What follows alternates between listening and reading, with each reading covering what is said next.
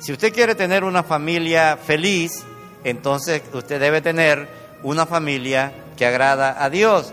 Y eso significa que su familia debe ser una familia sabia. Los solteros, los jóvenes, piensan que esto no es para ellos. Y yo les decía al contrario, esto es para quienes todavía no han tomado esta decisión. Eh, vamos a ver los pasajes que vamos a usar como base para esta conferencia. Y está en Colosenses 3, 18 al 21. ¿Ustedes pueden leer conmigo? ¿Todos? ¿Sí? Que viene un tipo por la carretera, un gandolero, muerto de hambre y no, había nada donde comer. Y en eso ve, se vende eh, chinchurria y ayaca. Y él pega un frenazo y se regresa. Y le dice a la señora, señora, por favor, vengo ciego del hambre, véndame una ración de chinchurria y me da cinco ayacas. Y la señora le dice, bueno, la verdad que usted está bien ciego, porque ahí lo que dice es, se vende chinchorro y hamaca.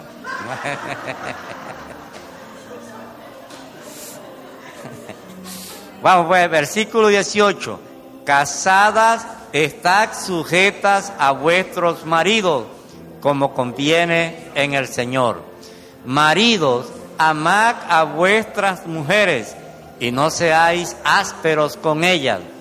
Hijos, obedeced a vuestros padres en todo, porque esto agrada al Señor. Padres, no exasperéis a vuestros hijos para que no se desalienten. Hay otra versión que dice, no provoquéis a ira a vuestros hijos. Manteniendo una familia en el Señor, en el temor de Dios. Usted va a tener una familia bienaventurada. ¿Sabe lo que significa la palabra bienaventurada?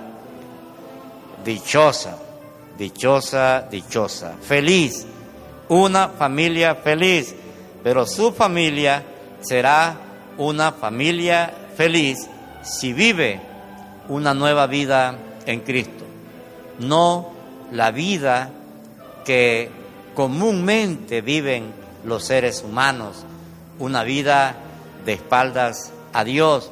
Su familia será una familia bienaventurada si vive apartada de los vicios del viejo hombre. La, será una familia bienaventurada si se reviste del hombre nuevo, si vive en el vínculo perfecto del amor. Su familia, si vive en el Señor, experimentará la paz de Dios. Para ser una familia bienaventurada hay que aplicar la palabra de Dios a la vida. Y aplicar la palabra de Dios a la vida es creer a lo que Dios dice. Dios habló. Y la palabra de Dios debe retenerse en el corazón. Yo no tengo que decirle a Dios que me hable para, si es la voluntad de Él, que yo respete a mi mujer.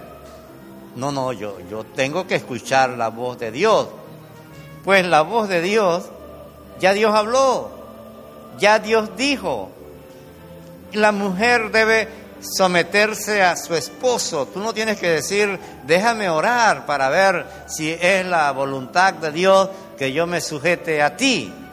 Cuando no prestamos atención a lo que ya Dios dice, si es verdad, podemos escuchar otras voces. Y eso sí es delicado cuando otras voces retumban en nuestros oídos. Lo cierto es que la voz de Dios no se escucha de afuera para adentro, sino que la voz de Dios late, vibra dentro, en el espíritu. Y es desde el espíritu de Dios hacia el espíritu humano. Dios habla a través de su palabra.